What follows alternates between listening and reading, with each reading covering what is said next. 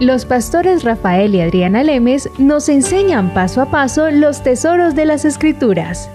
Descubriremos cuánto nos ama Dios y qué ha ganado para nuestro beneficio. Este programa es patrocinado por nuestros amigos, miembros y socios de Iglesia Palabra Pura y Blaze Ministries International. Estamos hablando acerca de sanidad eh, me gustaría empezar con leyendo Isaías 53 del 3 al 5. Dice, este es Isaías que está profetizando la venida del Mesías en el capítulo 53 y dice, despreciado y desechado entre los hombres, varón de dolores, experimentado en quebranto, y como que escondimos de él el rostro, fue menospreciado y no lo estimamos Ciertamente llevó él nuestras enfermedades y sufrió nuestros dolores, y nosotros le tuvimos por azotado, por herido de Dios y abatido. Mas el herido fue por nuestras rebeliones, molido por nuestros pecados, el castigo de nuestra paz fue sobre él, y por su llaga fuimos nosotros curados. Qué poderosa escritura profetizando la venida del Mesías y de lo que iba a pasar en la cruz. Lee, otra vez la última parte, el último versículo. Mas el herido fue por nuestras rebeliones, molido por nuestros pecados. El castigo de nuestra paz fue sobre él, y por su llaga fuimos nosotros curados. Date cuenta, eh, por sus llagas fuimos nosotros curados o sanados. ¿ah? Sí, eh, aquí dice por su llaga, no porque solamente hubiera tenido una llaguita, sino que como le dieron 39 azotes, falta ver cuántos más le pegaron en el camino que iban colgando la cruz, se hizo una sola llaga en su espalda porque se le desgarró toda la carne. Entonces no eran dos llaguitas o cinco llaguitas, era una completa llaga toda su espalda. Y todo esto él lo hizo para pagar el castigo que tenía la raza adánica, ¿cierto? Lo que merecía el hombre, Dios se hizo hombre, pagó el castigo de lo que él no se merecía para que nosotros pudiéramos tener la bendición que tampoco nos merecíamos. Pero Rafael, cuando yo escuché estos versículos, digamos, en mi inicio de vida cristiana, yo pensé que estos versículos solo se referían a cosas espirituales. ¿Ok? Porque eso es lo que siempre le dicen a uno, que no, si es que esto se habla, esto habla solamente cosas emocionales y espirituales, ya simbólicos. Todo esto es simbólico porque es que nosotros somos como lisiados, que andamos cojeando por la vida, por el daño que el pecado nos ha causado, y Jesucristo nos vino a liberar de eso, ¿ya? Entonces uno dice, ah, sí, eso es espiritual. Entonces uno lo deja ahí, una mentira del diablo, porque esto no está hablando de espiritual. Jesucristo sufrió cosas físicas para que nosotros también pudiéramos tener beneficios físicos, así de sencillo.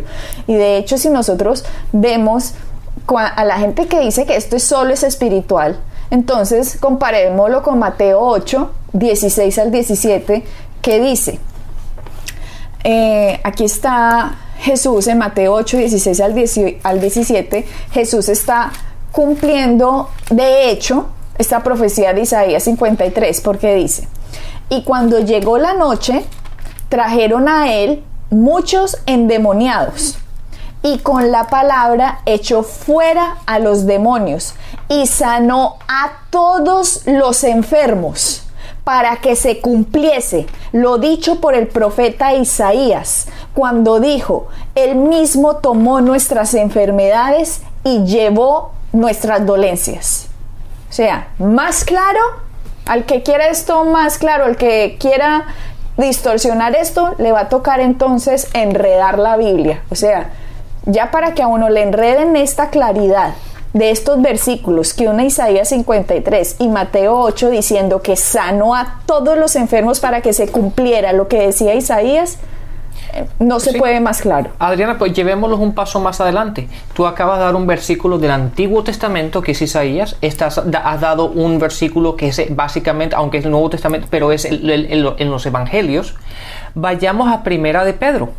Primera de Pedro en el capítulo 2, en el versículo 24, dice, Él mismo en su cuerpo llevó al madero nuestros pecados para que, para que muramos al pecado y vivamos por la justicia. Por sus heridas ustedes han sido sanados. Entonces básicamente encontramos otra vez el mismo pasaje. Lo encontramos en el Antiguo Testamento, lo hemos encontrado en, los Evangelios y ahora lo encontramos otra vez en el Nuevo Testamento. Así, Rafael, que estos versículos verifican esta poderosa verdad, que esto no está hablando solamente de, ay, sanidad espiritual y emocional, no, está hablando de sanidad real física, corporal entonces, como decía ahora, necesitamos a alguien que nos malinterprete las escrituras para sacarnos de estas verdades. Claro, Adriana, y, volvemos otra vez un poquito a la parte lógica. Si, si en vamos a los evangelios donde tú acabas de leer eso, Mateo, si Jesús es el reflejo de Dios, ¿verdad? Y él vino a caminar en la perfecta voluntad de Dios. Y lo que él hizo fue a sanar a ninguna persona que se le acercó, le dijo, no, no, la sanidad física no te la puedo dar, pero es una sanidad espiritual. A ningún, no encontramos ningún pasaje de ese género, ¿verdad? Sino toda la, sanidad le afectó físicamente a las personas. De hecho, en el programa anterior estábamos hablando de la, de la hija de Jairo, ¿verdad? y la hija de Jairo, aunque la palabra dice que murió, le dijeron a, Jairo y a Jesús, no, tu hija ha muerto, pero no le dijo, ah, no, no, pero espiritualmente. No, no, no, él, fue y la levantó físicamente. y, hemos y podemos hablar de pasajes y pasajes y pasajes en la palabra donde les afectó de una manera física. Entonces, ahora esa excusa de que ahora no es ¿verdad? Eh, no es físico sino espiritual. Entonces vamos para atrás. Sí, porque Jesús, ¿verdad? Lo hizo, lo hizo de una manera natural, de una manera física, pero ahora nada más espiritual. Entonces, ¿a qué Dios servimos? Rafael, a mí me gustaría decir ah, algo que pasó aquí en Estados Unidos, que seguramente los ejemplos ayudan muchísimo. ¿Por qué?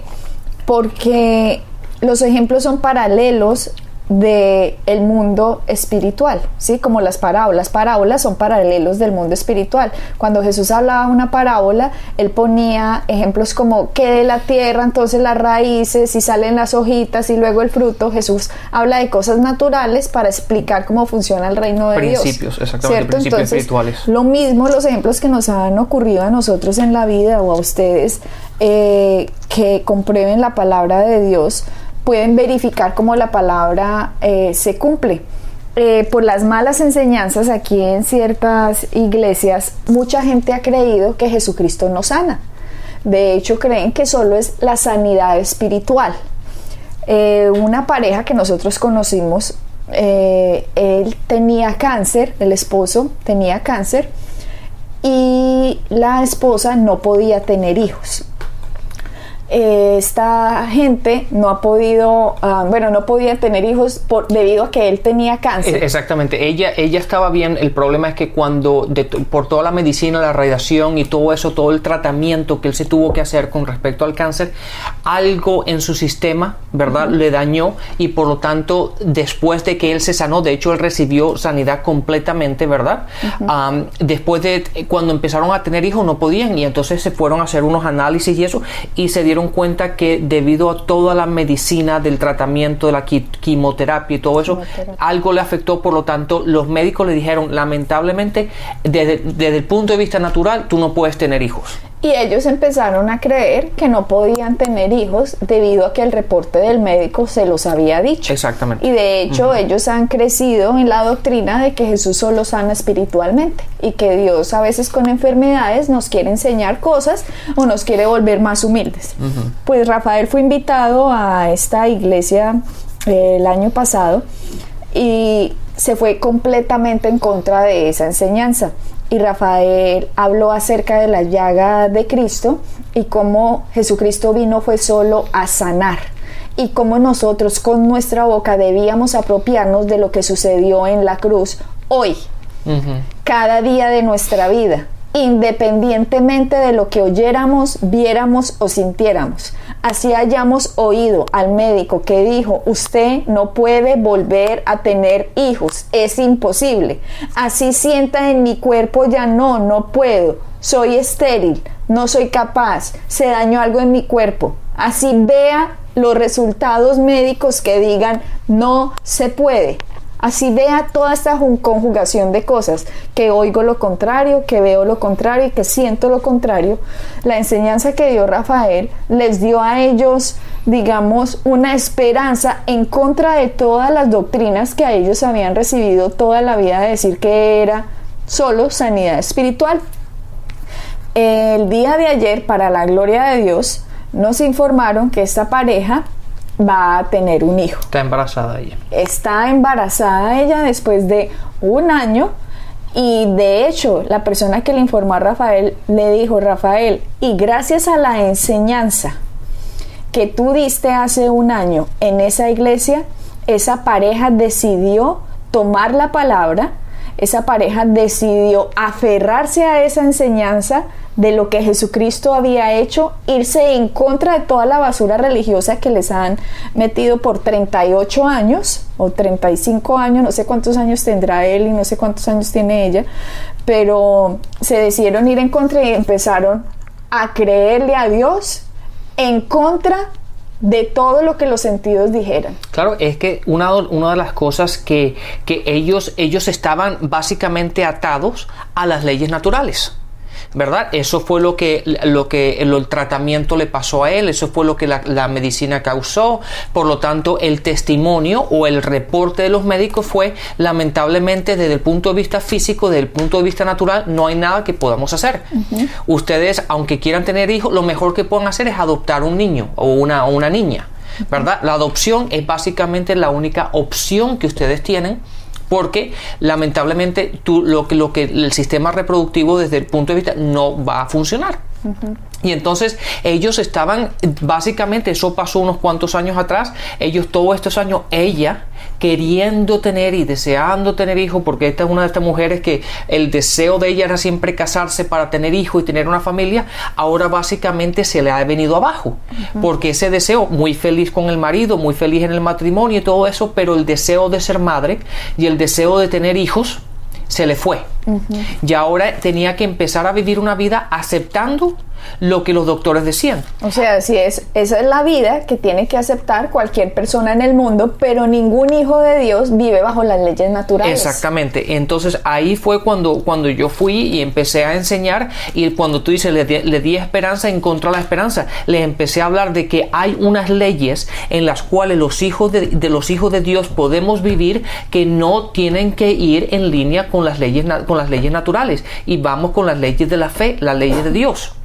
Y ahí es cuando les empecé a enseñar, le, estamos enseñando sobre lo cómo caminar en fe, cómo creerle a Dios por estas circunstancias. Hasta el día de hoy, hasta el día de ayer que nos enteramos que esta, esta pareja decidió esa noche empezar a caminar en una dimensión que va más alta que las leyes naturales. Y es que el caminar por medio de la fe. Rafael, y a mí este versículo de que creyó en esperanza contra esperanza, pues me gusta mucho porque eso lo que sucedió con el padre de la fe, que es Abraham. No podemos olvidar que nosotros, el que cree en Jesucristo, dice Gálatas, ciertamente descendiente de Abraham es y heredero según las promesas.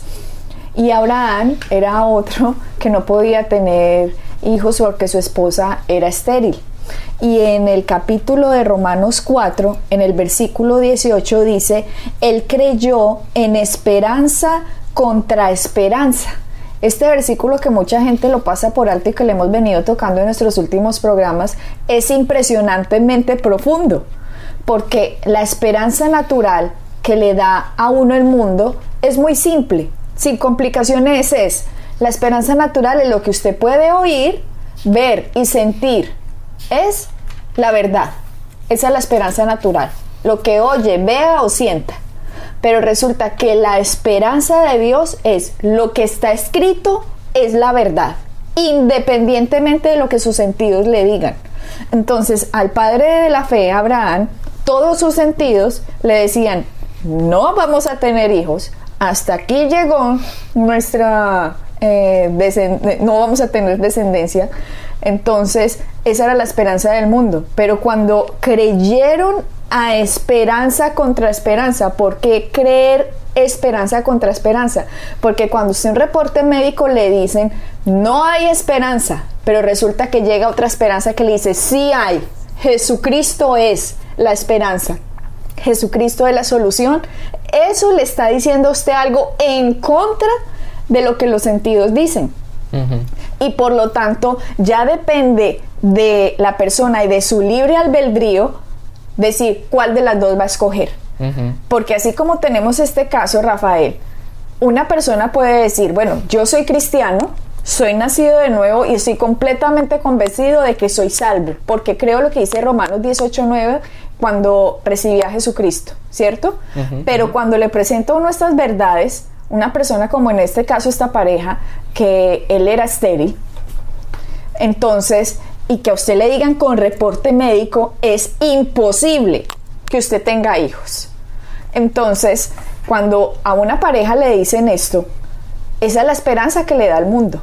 Claro. Pero ahora se va la palabra de Dios y da otra esperanza. Y en el libre albedrío de esta pareja, ellos tienen dos opciones o escojo lo que me está diciendo el reporte médico o escojo lo que me está diciendo la palabra.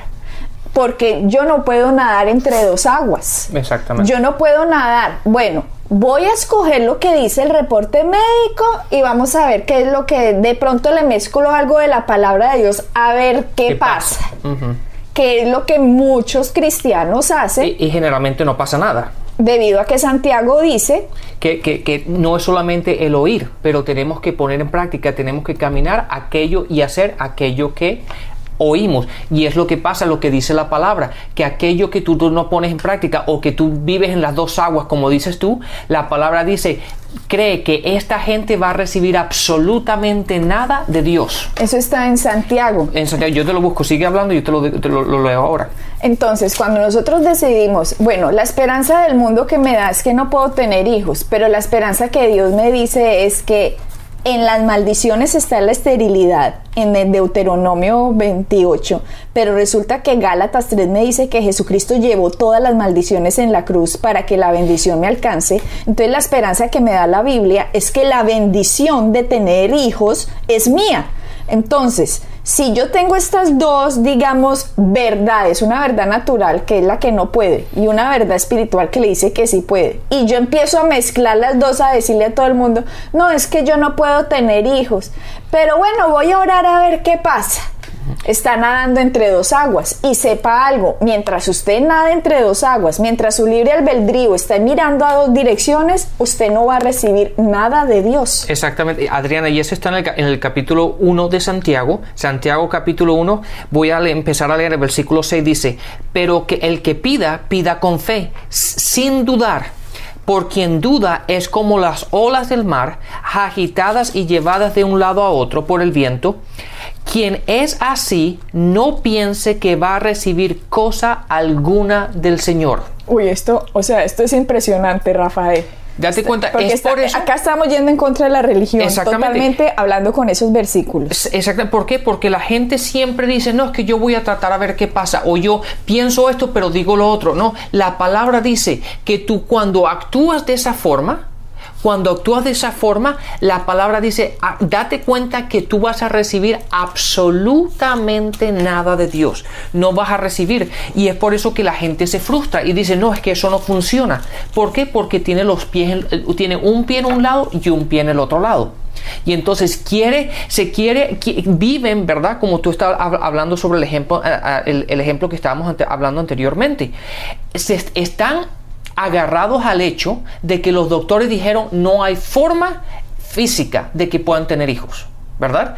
Pero la palabra dice lo contrario, hay una verdad que podemos caminar por fe y la palabra dice que Dios vino a darnos vida y vida en abundancia y parte de la vida es poder reproducir y poder tener hijos y poder vivir esa vida en abundancia que, es, que esta mujer quería. Entonces ella no podía vivir en los dos puntos, sino pues vamos a orar a ver qué pasa, pero ya sabemos que no podemos tener hijos. No, ella desde el momento que recibió la palabra, que aceptó la palabra, que entendió la palabra, para que la palabra dé fruto, ella tenía que dejar aquello y decir, bueno doctores, muchísimas gracias, yo les agradezco, esa es la opinión de ustedes, pero mi caminar, mi vivir, lo que yo creo es, un, es mucho más alto que lo natural y es lo que dice la palabra de Dios.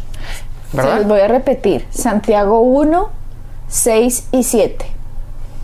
Pero pida con fe, no dudando nada, porque el que duda es semejante a la onda del mar, que es arrastrada por el viento y echado de una parte a otra. No piense, pues, quien tal haga, que recibirá cosa alguna del Señor. El hombre de doble ánimo es inconstante en todos sus caminos. Qué cosa tan impresionante, Rafael. Cuando yo escuché este versículo hace, o sea, yo lo he leído 500 veces, pero lo escuché en una enseñanza que tú diste en Argentina, fue en Perú, en Perú hace cinco años tal vez, y lo diste eh, con una explicación ese versículo saltó de la Biblia a mí, porque nunca lo había como captado, que dice que mientras uno ande en dos aguas, Dios a uno no le va a dar nada. Nada, absolutamente. No puede, no puede porque se está, hay un cortocircuito. La incredulidad y la fe no pueden ir mezcladas. Date cuenta que la palabra dice nosotros caminamos por fe y no por vista. No dice caminamos por fe y por vista. O por fe y un poquito de vista. Dice, nosotros caminamos por fe y no por vista. Obvio, porque la vista nos dice el reporte natural. Exactamente. Por lo tanto, la vista puede engañarnos y decirnos, esto de la palabra es una mentira, porque eso es lo que Satanás siempre ha hecho. A Eva le dijo Satanás, la palabra que Dios te dijo no es.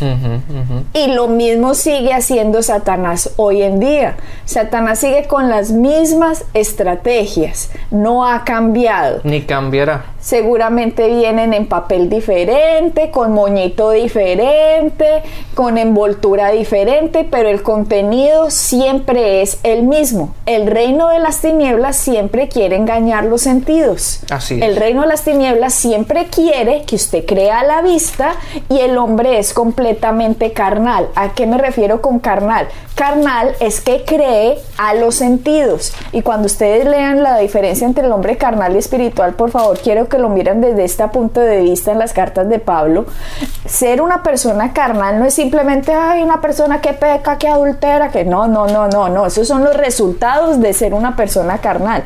Pero carnalidad se refiere a una persona que anda completamente en los sentidos, lo que la vista le dicte, mientras que una persona espiritual es una persona que anda completamente en lo que la palabra diga, así los sentidos le estén dictando otra cosa. Y esto fue lo que decidió esta pareja. En su libre albedrío ellos dijeron, vamos a escoger lo que la palabra dice a pesar de que lo natural nos diga algo contrario. Y Rafael, no sucedió en 15 días, no sucedió en un mes, no sucedió en tres meses, no sucedió en cinco meses, no sucedió en seis. Tengamos en cuenta que ya estamos en el mes de julio, más bueno, estamos ya avanzados y resulta que el año pasado fue que esa enseñanza la recibieron y ella apenas está embarazada este mes. O sea que esta gente lleva un año sosteniéndose en lo que la palabra dice en contra de todos los intentos que debieron haber tenido, obviamente, y cada vez decir, no, no hay nada, no hay embarazo, no hay nada, nada. ¿Qué estaba haciendo la vista? La vista les estaba seguro diciendo, no sigan con este cuentico, se van a deprimir, al final tanto que han creído y vea, van a salir heridos con Dios.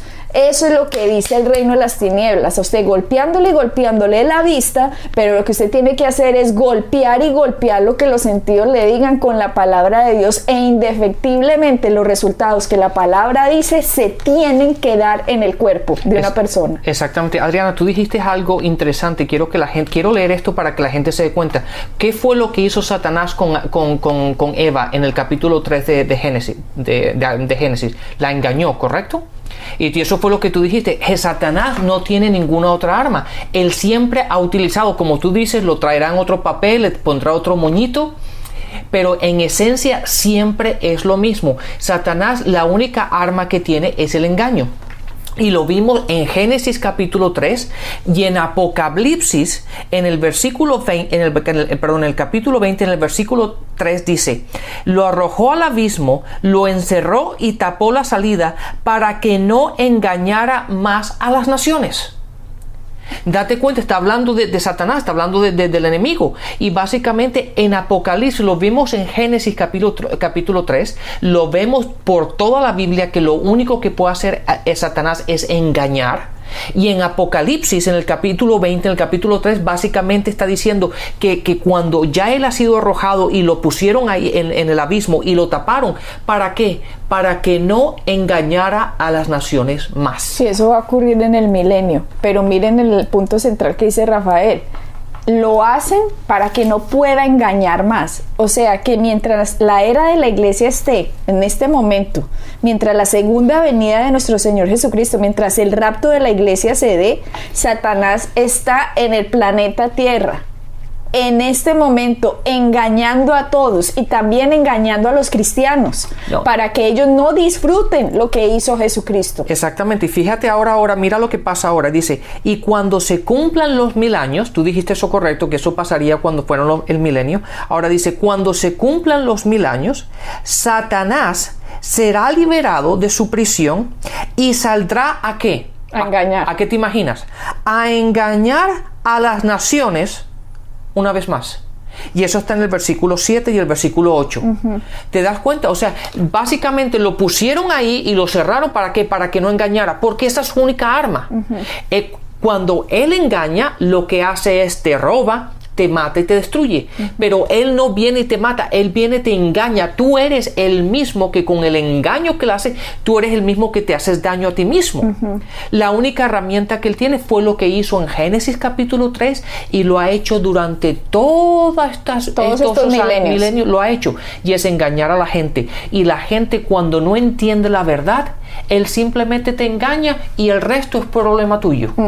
Él viene simplemente a tergiversar lo que hizo Jesucristo en la cruz, a quitarle el mérito, a quitarle el valor para que el cristiano no camine en esas verdades y la bendición no lo alcance. Pero para eso son estas enseñanzas, para que tú disfrutes el beneficio de la cruz, porque estoy segura, Rafael, que próximamente está la segunda venida de nuestro Señor.